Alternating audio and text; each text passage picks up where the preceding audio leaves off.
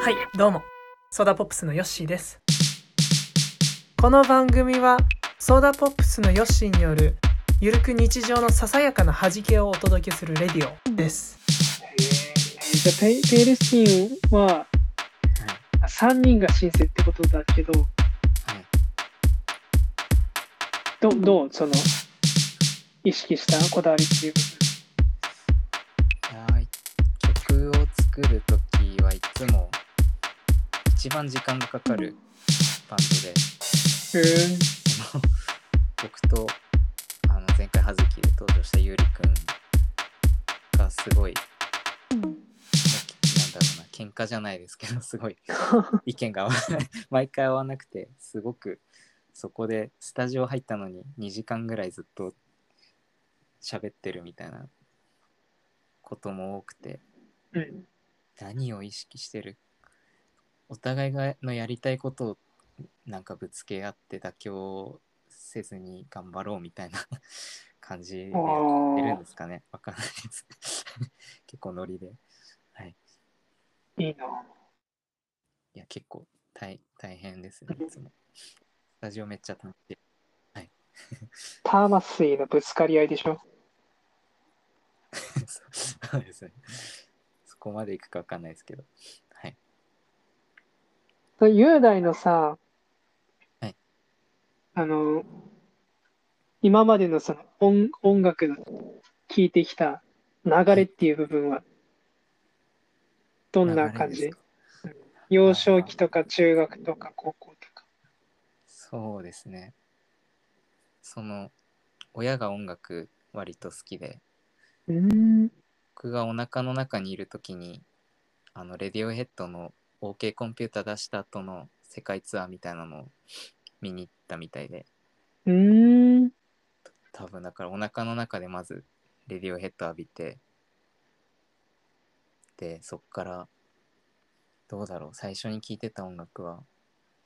ぱり親が洋楽聴くことが多かったのでうん。中小学校の時あんまり音楽好きじゃなかったんですけどえ、それは理由は聞いても大丈夫なんですかあいや理由とかはあんまなかったと思います漠然となんか音楽を毛嫌いしてた感じがしますなんでなんだろなんでなんだ ろうね。うなんでなんですかね小6でうん。あのなんだろう結構みんな洋楽の入り口として王道だと思うんですけどオアシスとかレッチリとか小6なんだ。ですかねあとほら、初めて知ったそれ。そこで、でもその時期にコールドプレイとかにハマってて、うん。から結構暗い目の音楽が好きになったのはそのそこがきっかけですかね。コールドプレイって暗いのあの途中から明るくなったんですけど、最初の方すごい暗くてへえ。です。僕多分あの、ちょうど、えー、アメリカのいた時、はい。ダンスパーティーでコールドプレイ流れてて、ああ。明るくなった後の多コール分ドプレイビですね。ビビバ、ビああー、バ、そっち。ビババブビバみたいな。はい。なんて言うんだ、ビバラ、ビバビババビダだか、そビラんな感じです。そうだよね。はいなんか、ば、ばばばばばみたいな感じ。そうです。そうそうそう。だから、暗い、意外だな。あんまし、深く聞いてないからな、どんな音楽もあんまし。そうですね。ファーストアルバムとかはすごい暗くて好きでした。うん。うーん。それが小6なんだね。ですね。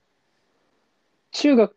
は、あんまし聞聞かなかったってことその音楽を。いや、中学からすごい聴き始めて、あ、そうなんだ。中学は、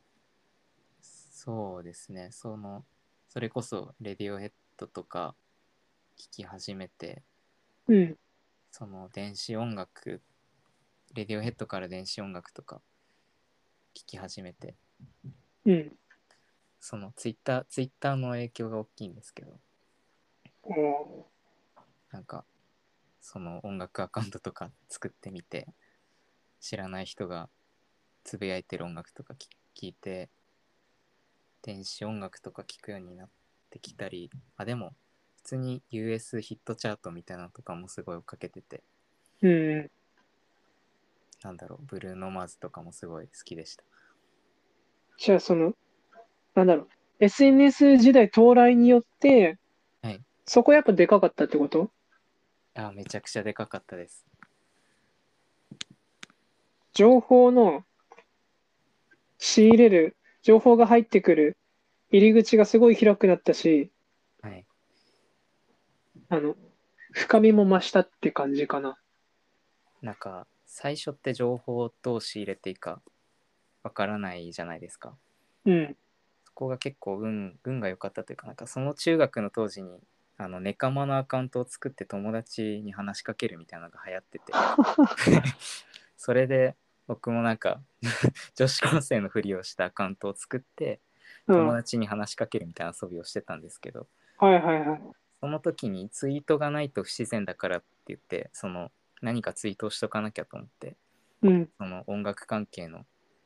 例えばレディオヘッドのこととかつぶやいたりしてたら、そのすごい音楽好きのおじさんがすごい話しかけて くれててその CK だからそうなんですやっぱり全然今も音楽アカウントあるんですけどやっぱ話しかけられ方とかフォローされる量とか全然違くてあ女子高生ーでレディオヘッド聴いてる子がいるみたいな感じですごいよってたかっていろんな音楽をおじさんが教えてくれて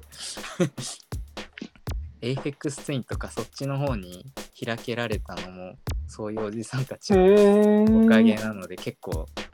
そのおじさんたちには感謝してますねその話すごい面白いね。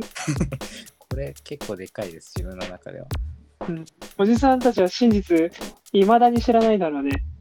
まあそうですねちょっと途中で罪悪感覚えて消しましたねアカウントいや、おじさんたちにとってはもう、知らない方がいいことも世の中にあるってことだしね。そうですね。そういうことです。うん、それでいいんじゃないか。はい。そんな感じです。うん高校は高校は、すまあ、そこの延長線上でや、まあ、あんまり音楽の掘り方は変わらず、うん。へただ仙台に一個すごい面白いレコード屋さんがあって、え。その実験音楽とかノイズとかそういうのばっかり扱ってるレコード屋さんがあって、へえ。そことか、なんかレコード屋さんとかに通うようになってからまた、その SNS じゃなくて、生身の人と話して、そのレコード屋さんの方にすごくいろんな音楽を店で聴かせてもらって買うみたいなことをして、なんかより一層電子音楽とかが好きになったかなって感じですね。はい。 その話もすごい、青春っていうかドラマチックだよな。でもまあうん友達に趣味合う人がいなかったので結構一人で寂しく聞いてましたそレコード屋さんとかに行くっていうのが、僕全然経験したことなくて、ああさあ、なんだろう、歩いててたまたま見つけたって感じなの。いやなんかその高校ぐらいであのプログレッシブロックってジャンルにハマったんですけど、それの特にシンフォニック系のプログレッシブロックみたいなものにすごいハマってそれが結構なんだろうな特にあのレコードの方が CD とかよりレコードの方が入手しやすくてへえ。それがきっかけでレコードをじゃあ買おうかなってことで買い始めてだからまあ偶然というよりは探していくようにな仕方仕方なくというかは半ばっていう感じでした、なるほどね。まだ Apple Music とかもやってなかったのでうん。現物でその探るしかなくてその時ってまだ Apple Music もないような時代じゃないかな。どうでしたかねあったのかなあでもやってわなかかっんたないですそんどっちかわかんないね。はい なるほどね。いやー、初めて聞いたわ。そんなに話さないですねうんそういうことじゃあ最後、ちょっと大学時代行こうよ。大学はもうそうですね。まあ、ご存そも知そもそもそのこのサークルに入ったのはこのサークルっていうか現代音楽研究会ソングライツを知ったのは何何がきっかけだったのかなまあ、現代音楽研究会とソングライツに入るって決めたきっかけって結構何個もあるんですけど、なんだろう、入学前に知っててくる人もいたと思うんですけど、僕は知らなくて、うんまあでも、普通に知らずに軽音やってみたいなと思って、サークル探してて、いろんな軽音見てる中で、その現代音楽研究会のブースに行った時に、その好きな音楽書くじゃないですか。うんそこであの僕イタリアのプログレとかそのさっき言ったシンフォニック系のプログレが好きでうすんみたいな話をしたんですよ。うんその時にヨッシーさんがあイタリアのプログレ好きなら絶対うちのサークルだよって言ってくれて本当本当です本当です記憶ねそんなそんなサークルがあるのかと思ってそれならうちだよって言ってくれるってどういうことなんだろうと思ってでもあ受け入れそういうの受け入れてもらえるのかと思ってっていうの結構でかいそれの中ではちょっと待って俺そんなこと言ったの言いました言いましたい人違いじゃないですかや人違いじゃないですすごいもうその光景もう映像で覚えてます僕じゃあある意味ではある意味では私がきっかけだったんですね結構あとはやっぱりあの新刊ライブあるじゃないですかうんあとあのタクシードライバーってあの先輩のバンドを見たうんりとか最高のねあとそのなんだろう電子音楽のあの先輩あの遠藤さんがやってらっしゃったキャラクター見たりとか、うんすごいいろんなのやライブでやっててすごいかっこよくてっていうのもライブ見てっていうのもすごいでかいですそこが絶対確信だよねいやでもライブに行くまでのきっかけになったのはやっぱり最初にそこで結構でかかったです。僕が言ったことによってちょっとライブ見てみたってことになるじゃん。それも割とあると思います。 うん。なるほどね。はい。じゃあその、どうですかよ ?4 年間でどんなことありましたかどんなことありましたいろいろありましたね。抽象的すぎるな。まあ、えーっとはい。どうやってバンドは結成していったかっていうのとか、はい。どうやってその、あの、なんだろう。自分が固まってった。はい。そうですね。まあ最初演奏もできなくて。で、音楽も今まで自分と音楽の話、合う友達を見つけられなかったのに急にいっぱい音楽の話できる人ができて、しかもみんな自分より詳しくて、うん。しかもみんなライブもかっこよくて、うん。全然自分何もできなくて結構最初の1年とかはなんか挫折という挫折というかなんかちょっとなんかいいいていいのかなって感じもちょっとあったんですけどうん。そこでまあなんかもう見る線でもいいかなって思ってたんですけどうん。なんかあの先輩のあの関ヶ原ってバンドをありますね。はい、あれ本当にあれ見て途中であもうやりたいなってなったっていうのは結構でかくてうん。だからなんか最初はやるつもり途中なくしてたんですけどでもやっぱやろうと思ってやってそのムーミンの今のギターの人八木ちゃんとかに声かけてスタジオ2人で入ってでまあなんかやっぱドラム欲しいねって言ってでもドラム最の初ふ人2人だったんだ。最初2人でなんか実験音楽みたいなことやろうみたいなノリで夏合宿とかって結構夏合宿ですね最初はへえ1年の、結構軽いノリでスタジオに入るじゃないですか24時間で入れて、